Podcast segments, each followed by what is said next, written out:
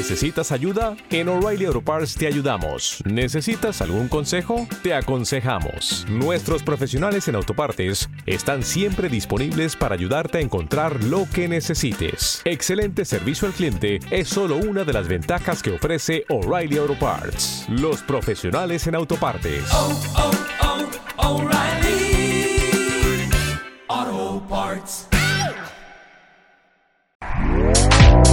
Este podcast forma parte de Evox Originals. Disfruta de este avance. Cada B-52 puede transportar una carga nuclear de 50 megatones. Es decir, 16 veces la fuerza explosiva total de todas las bombas empleadas por todos los ejércitos de la Segunda Guerra Mundial. Y tráigame unos puros proletarios, abajo. ¿No desea nada más, señor? General Turgison, ¿qué es lo que sucede? El general Jack Ripper, comandante en jefe de la base aérea de Bumpelson, dio una orden. La base se pondrá en situación de robo.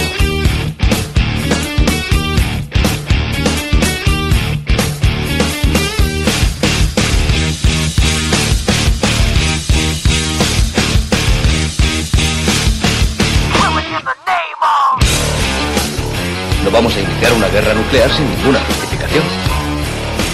Y mis pantalones. El radar. En el suelo, ¿dónde vas? Es demasiado importante para dejárselo a los políticos. Pequeña, ahora no puedo hablar contigo. Es que se le cae la ametralladora. ¡No! ¡Convertia!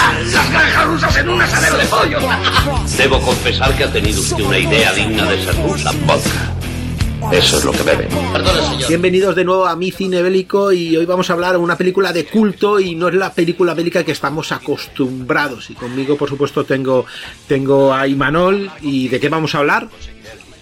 Pues bueno, toca, perdona, toca un poco de Guerra Fría. Y bueno, eh, creo que la película para mí más reconocida o famosa de- sobre la Guerra Fría, dentro de que no está basada en hechos reales hasta donde yo sé. Eh, bueno, no, por suerte no. No lo sé, a lo mejor me he perdido alguna parte, pero no. Se trata de Teléfono Rojo, volamos hacia Moscú. Eh, o en, in- en inglés, que tiene un título, creo que dentro de que es buen título, en castellano creo que tiene buen título, eh, el inglés es brutal. Eh, dos- Doctor Strangelove, o bueno, lo traduzco, el traducido sería o cómo aprendí a dejar de preocuparme y... o a no preocuparme y amar la bomba. O sea, es que el título define la película. Es más largo que la película incluso. Sí, sí, sí, aunque la película tiene mucha chicha. No dura tanto como creía porque lo revisioné pues hace un par de días y mira que me he visto muchas veces la película y cada vez se me, se me hace más corta en que cada vez la veo más mejor hecha, vamos, mejor encuadrado todo, ¿no? Y antes me parecía una película súper larga con un montón de cosas y ahora pues veo lo mismo pero... Du- dura hora y media más o menos. Sí, sí, sí, sí, pero no sé, la hacía como una película súper larga y no, dura pues los 90 minutos justos, pero está muy bien, muy bien empacada, muy bien empacada. Bueno, pues ¿qué me puedes decir de esta película? Bueno, eh, dirige Stanley Kubrick, un, nada, un, un aprendiz, un aprendiz que se llamaba Stanley Kubrick. Eh, Venía a hacer cosas como Lolita, eh, darse de puñetazos con Espartaco, literalmente yo creo casi, porque fue un rodaje que Sí. tela. Y anteriormente Senderos de Gloria, Atraco Perfecto. La verdad es que Kubrick Nadie, llegaba en un momento de su carrera que, que digamos que estaba en la cúspide. De hecho, ya con Lolita ya la habían reconocido al nivel de, de nominarle a los Oscars, que creo que ya tocaba. Y bueno, y llega este teléfono rojo, volvamos hacia Moscú, que llega en una época donde la Guerra Fría está, um, digamos, efervescente. ¿No? Había pasado ya la. Diría que ya había pasado la crisis de los misiles, corrígeme si me equivoco. Se estaba filmando y entonces ocurre la crisis de los misiles. Vale, con lo cual le viene que de, perlas. Sí, sí, le sí, viene de perlas eh, para hacer una película que eh, habla mucho sobre, digamos, la posibilidad del apocalipsis, de una guerra entre la Unión Soviética y Estados Unidos, de esa guerra fría y de que si alguien le da eh, por amar la bomba, digamos, como es el caso de Jack the Ripper, creo que es el personaje, ¿no? ¿Me equivoco? Sí, sí, Jack the Ripper. Jack al the que, Ripper, al que da la orden, al que da la Exacto. orden, Jack the Ripper, que, que, que aunque creo que cambia alguna letra, vendría a ser Jack el Destripador. Sí. La traducción de. O sea, el juego de palabras es por ahí, por Jack el Destripador. Y es un tío que se le cruza el cable y decide que por sus santos huevos que, que lanzar un ataque que encima eh, después se verá que el protocolo para anular el ataque es como, bueno, pues como cualquier papeleo funcionariado donde tienes que pasar por como la escena de Asterix y Obelix de la casa de las 12 pruebas que vas subiendo un piso, te mandan al de abajo, pues más o menos pasa igual. Para poder anular una misión así, hacen falta mucho papeleo. Y él decide lanzar una misión que en pocas horas eh, destruirá bases en la Unión Soviética y provocará obviamente el contraataque soviético, porque ya está activado que a la que reciben el ataque saldrán bombas o misiles hacia Estados Unidos. Eh, con lo cual está en un momento de efervescencia, decía, la Guerra Fría, cuando se rueda esta película. Kubrick está, creo que, en una parte muy, muy alta de su carrera. Todavía, vale, que todavía no había llegado la naranja mecánica y tal, pero yo creo que aquí Kubrick ya, ya es un director de prestigio, de nombre. Y vale, digamos que se toma a bueno, no se lo toma humor, o sea, le pone sarcasmo, eh, parodia, chiste. Eh, Teléfono Rojo, volvamos hacia Moscú, eh, es, al final es como una parodia, es una comedia, claramente, es una comedia, pero eh, la temática, y el propio Kubrick lo decía, es que la temática no es de broma, es decir, no es de broma, pero vas viendo lo que pasa y, o sea, las escenas dices, tiene que ser broma que, pueda llegar a pasar esto, pero no lo es.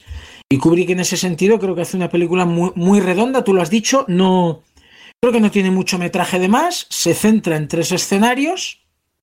Al final es muy, muy, muy teatral, no sé si coincides conmigo, es muy teatral, hay tres escenarios y pivota muy bien, digamos, pivota los que saben en tema de deportes, el, el término de pivotar, porque desde el principio al final la escena del, del avión es recurrente sin ser la principal, porque creo que es la tercera en discordia, pero inicialmente van solapándose escenas del avión con lo que pasa en la base militar donde Jack the Ripper ha enviado los aviones.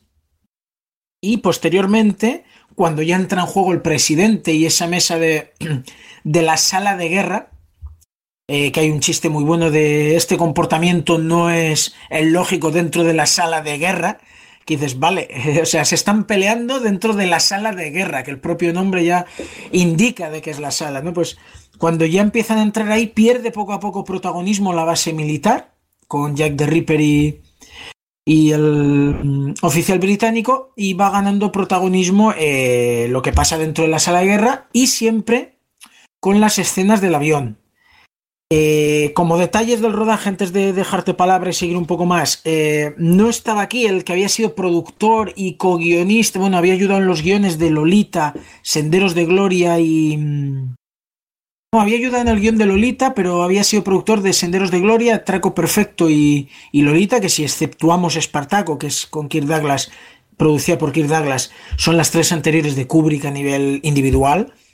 Eh, lo había hecho, mm, eh, espera que me piense el nombre, B. Harris, eh, James B. Harris.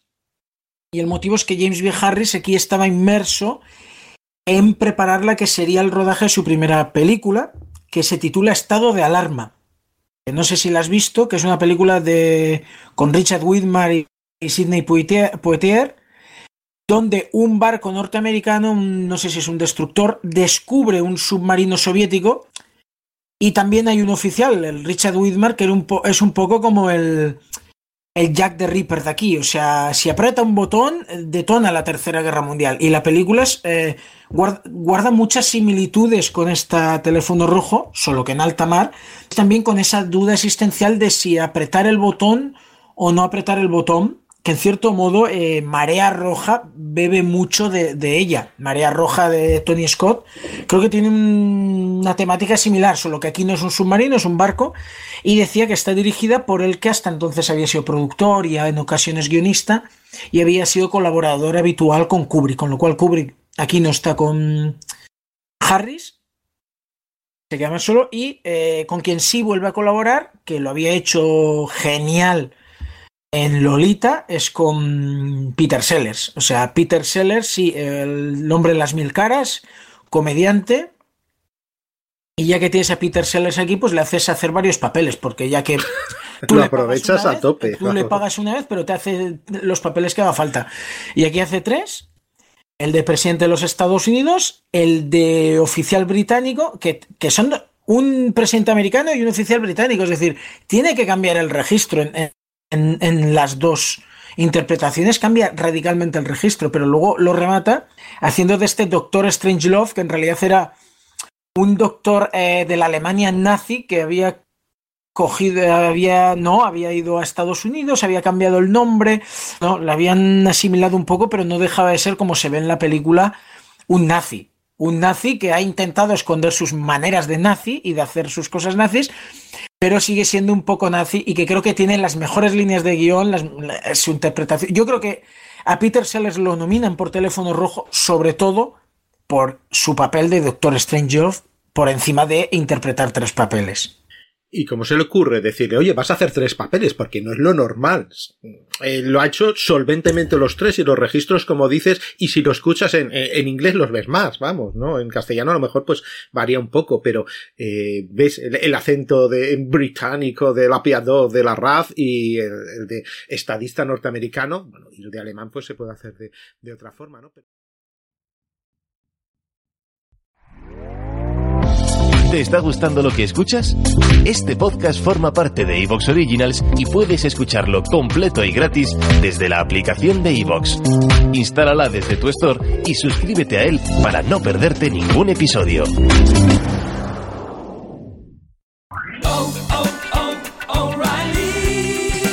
You need parts? O'Reilly Auto Parts has parts. Need them fast? We've got fast. No matter what you need, we have thousands of professional parts people doing their part to make sure you have it. Product availability. Just one part that makes O'Reilly stand apart. The professional parts people. Oh, oh, oh, O'Reilly